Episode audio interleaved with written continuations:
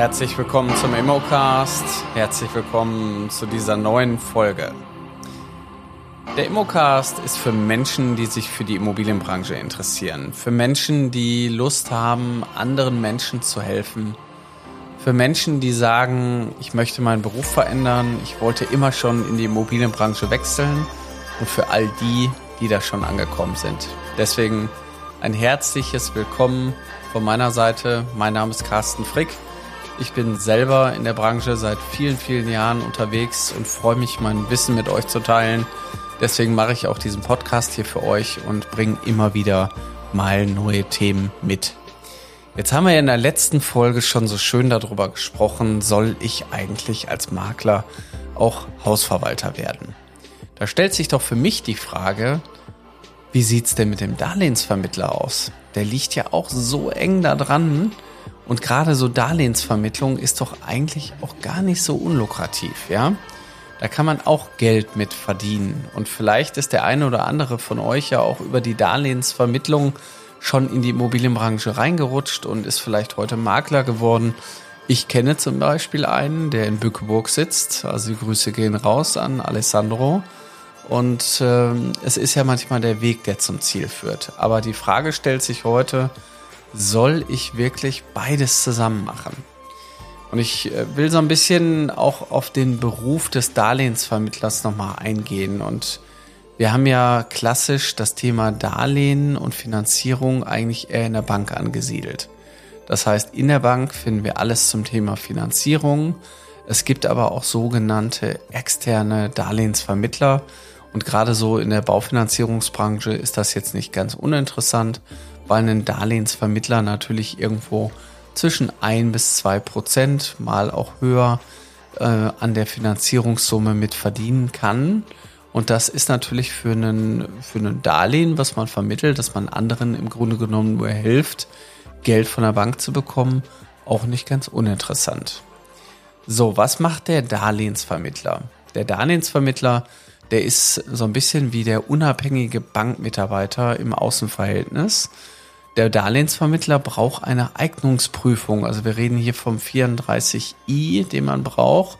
Ein Sachkundenachweis mit externer Prüfung bei der IHK, die, wo man sich darauf vorbereiten lassen kann, dass man dann bei der IHK quasi geprüft wird. Und mit diesem Zertifikat darf ich dann quasi mit der Bank zusammenarbeiten. Das hat sich natürlich auch in den letzten Jahren erst alles so eingestellt und das war ja auch ein Weg, der vorher so nie da war. So, jetzt haben wir schon mal den Vorteil, dass alle jetzigen neuen Darlehensvermittler diese Sachkundeprüfung brauchen, was ja per se erstmal ganz gut ist, weil wir reden ja über Kredite, wir reden über langfristige Entscheidungen, wir reden über Investitionen. Und wenn ich jetzt das mal so ein bisschen adaptiere in die Immobilienwelt, dann haben wir das ursprüngliche Motiv eines Kunden, Schatz, lass uns ein Haus kaufen für die Kinder und für uns, lass es uns gut gehen, lass uns mal gucken, was wir uns besorgen, lass uns mal schauen, wie kriegen wir das denn mit dem Darlehen bei der Bank hin.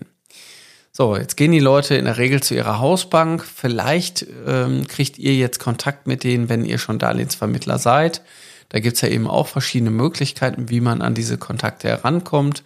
Entweder über Empfehlungen von Maklern, Lead-Einkäufe, also auch das ist alles technisch heute gar kein Problem, diese Kontakte zu bekommen.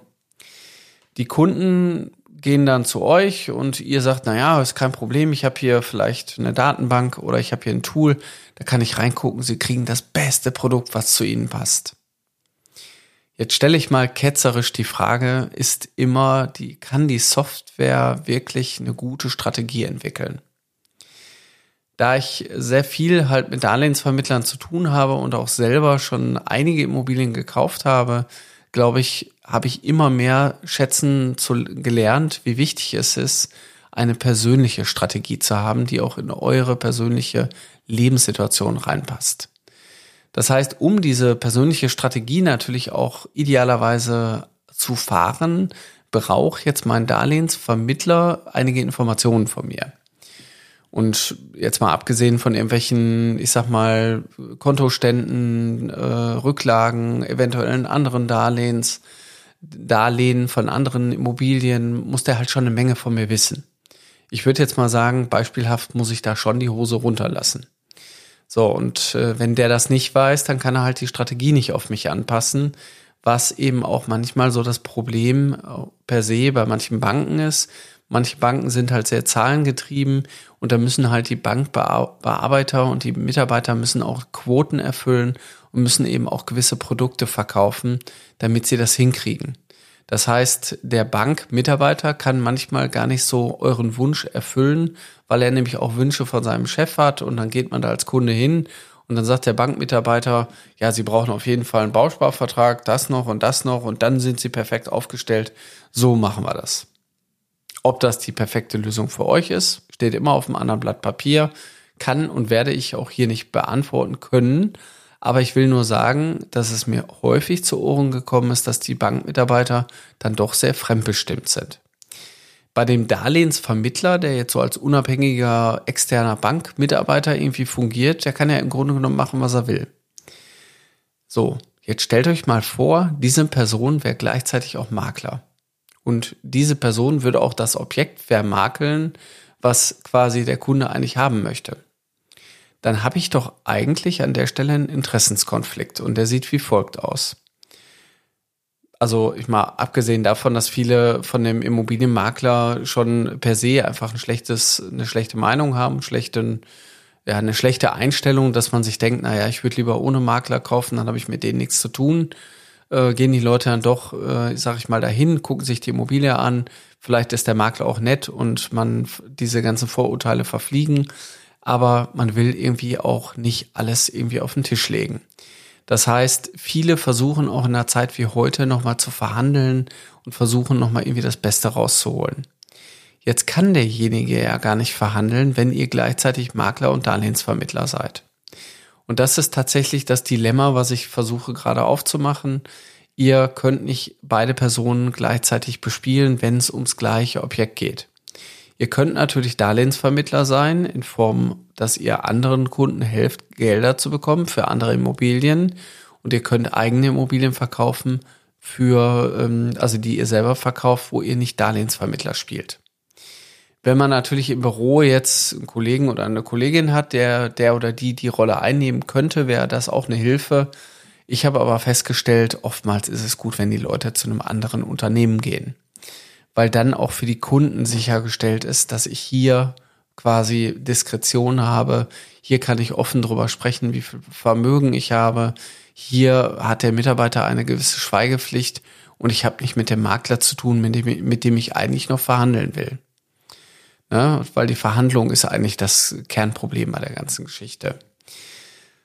Deswegen, also ich würde sagen, ja, die weiter Entwicklung neben dem Maklerberuf als Darlehensvermittler macht per se erstmal Sinn. Also die will ich auch gar nicht ausschließen, weil ich finde es erstmal gut, wenn man sich auch mit den Themen auskennt. Man darf natürlich nicht ähm, dafür sorgen, dass der Kunde in so einen Interessenskonflikt kommt, was euch natürlich auch immer wieder so ein bisschen die Arbeit schwer macht, weil stellt euch vor, ihr habt eine Immobilie, die wollt ihr, da habt ihr eine Besichtigung gehabt, lernt die Leute kennen, betreut die, die Leute kaufen nicht eure Immobilie, kaufen eine andere, ja, dann könntet ihr doch weiterhin vielleicht an der Finanzierung verdienen. Aber es ist schwierig. Es gibt Menschen, die habe ich kennengelernt, die kriegen das perfekt hin. Also die gibt es.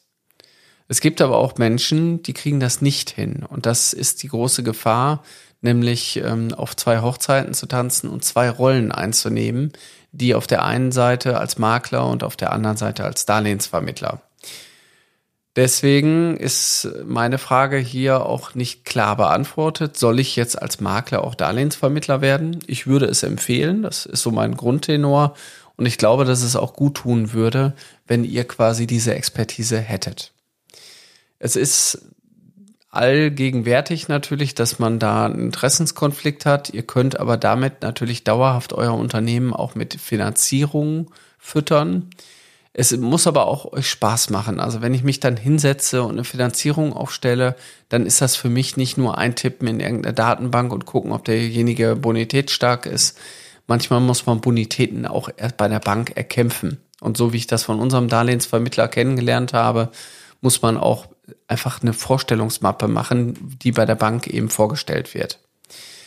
Und jetzt komme ich zu meiner finalen Antwort. Ich glaube, dass man nur in einer Sache richtig gut sein kann. Und das meine ich jetzt mal per se, nicht nur für das Thema, was wir heute haben, sondern für alles. Und es, man ist, glaube ich, auch gut beraten, wenn man nur eine Sache voll und ganz macht. Das Thema Darlehensvermittlung, das machen wir auch. Wir vermitteln Darlehen über unseren externen Dienstleister. Wenn bei uns Kunden in die Besichtigung kommen, dann empfehlen wir sehr gerne unseren Dienstleister, weil wir wissen, dass der einen richtig guten Job macht. Und wenn das erfolgreich wird, dann sind wir daran nicht ganz unbeteiligt, zumindest von der monetären Seite. Und das ist natürlich äh, auch eine schöne Sache, wie man sich zusätzlich eben noch ein zweites Standbein aufbauen kann und diesen Rollenkonflikt nicht hat und dann einen Partner an seiner Seite hat, der vielleicht im Schulterschluss zusammenarbeitet und euch nicht die Kunden wegnimmt. Weil in der heutigen Zeit ist es fast schon die Gefahr, die Kunden in die Bank laufen zu lassen, weil es kann sein, dass der Kunde nicht mehr zurückkommt, weil die Bank sagt, Mensch, Herr Mustermann, wir haben auch schöne Immobilien, wollen Sie sich die nicht auch mal angucken? So, und das ist natürlich immer ein bisschen gefährlich. Wir haben heute einen Markt, wo wir mehr Immobilien haben. Wir haben weniger quasi äh, Leute, die kaufen wollen und wir müssen um die Leute auch kämpfen, die kaufen wollen. Das heißt, die Doppeltätigkeit zwischen Darlehensvermittler und Makler funktioniert, wenn ihr damit gut umgeht. Die funktioniert besser, wenn ihr das personell trennt. Und noch besser funktioniert sie, wenn ihr daraus zwei Unternehmen macht oder eben mit einem Unternehmen zusammenarbeitet. In dem Sinne, wenn ihr mehr erfahren wollt zum Thema Immobilien, Immobilienmakler werden oder auch generell mehr wissen wollt, dann meldet euch doch einfach bei uns an. Ich wünsche euch alles, alles Gute. Bis bald, euer Carsten Frick. Das war's für heute im Immocast. Wir hoffen, dass ihr genauso begeistert von den spannenden Themen und Einblicken in der Immobilienwelt seid wie wir. Wenn ihr jetzt Lust bekommen habt, selbst in die Immobilienbranche einzusteigen, dann schaut doch mal auf unserer Webseite vorbei unter www.mein-makler.com slash Ausbildung findet ihr Informationen zur Aus- und Weiterbildung in der Branche sowie spannende Karrierechancen. Wir bedanken uns fürs Zuhören, freuen uns, wenn ihr uns auch beim nächsten Mal wieder begleitet. Bis dahin, bleibt neugierig und auf Wiederhören im Immocast.